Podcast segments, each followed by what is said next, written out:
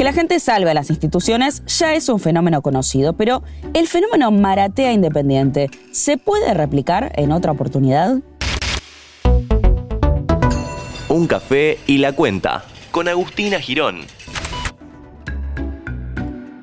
Independiente vive un presente complejo, atravesado por deudas por más de 22 millones de dólares, pero sus hinchas se pusieron la 10. El influencer Santiago Maratea fue el capitán que se calzó la cinta al frente de una multitud de fanáticos que ya recaudaron más de 86 millones de pesos en una colecta.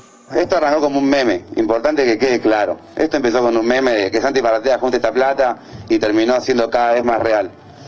¿Por qué? Porque un día, por ahí, por estar un poco más vinculado al fútbol ahora, dije, bueno, ¿cómo sí se podría hacer esta colecta?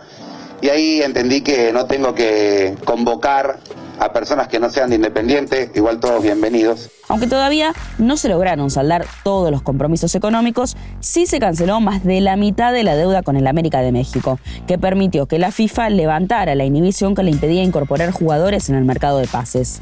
Esta no fue la primera colecta de Maratea y sin dudas tampoco va a ser la última. Pero sí fue una de las que generó mayores repercusiones. Por eso, en un café y la cuenta nos preguntamos, ¿es posible expandir las colectas a otros clubes o incluso a otros rubros?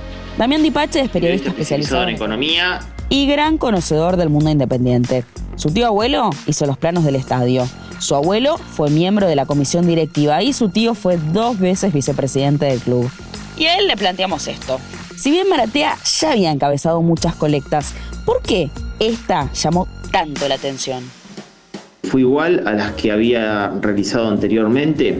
Bueno, no, fue bastante complejo, básicamente porque en ese caso la campaña remitía a eh, la recaudación de fondos hacia Independiente, hacia el Club Atlético Independiente, que es una razón social independiente. Pero lo importante era que eh, al aportar se iba perdiendo valor de, eh, del peso y Independiente tenía compromisos en dólares. Por lo cual se armó un fideicomiso a los efectos de que esa constitución del fideicomiso tenga un fin específico, que era pagar la deuda que Independiente tenía con Verón.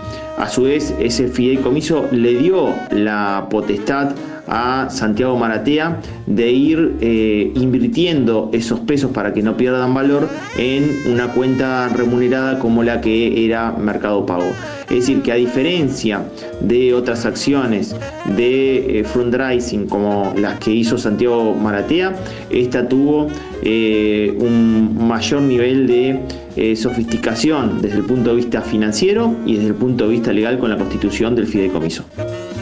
A la luz del nivel de recaudación, la pregunta clave es, ¿pronto vamos a ver colectas en otros clubes o en otros rubros vinculados incluso a políticas de Estado? Sin ninguna duda, esta es una práctica que se va a ir expandiendo, no solamente por motivos sociales, también hay motivos ambientales, también habrá motivos deportivos, también habrá eh, motivos culturales.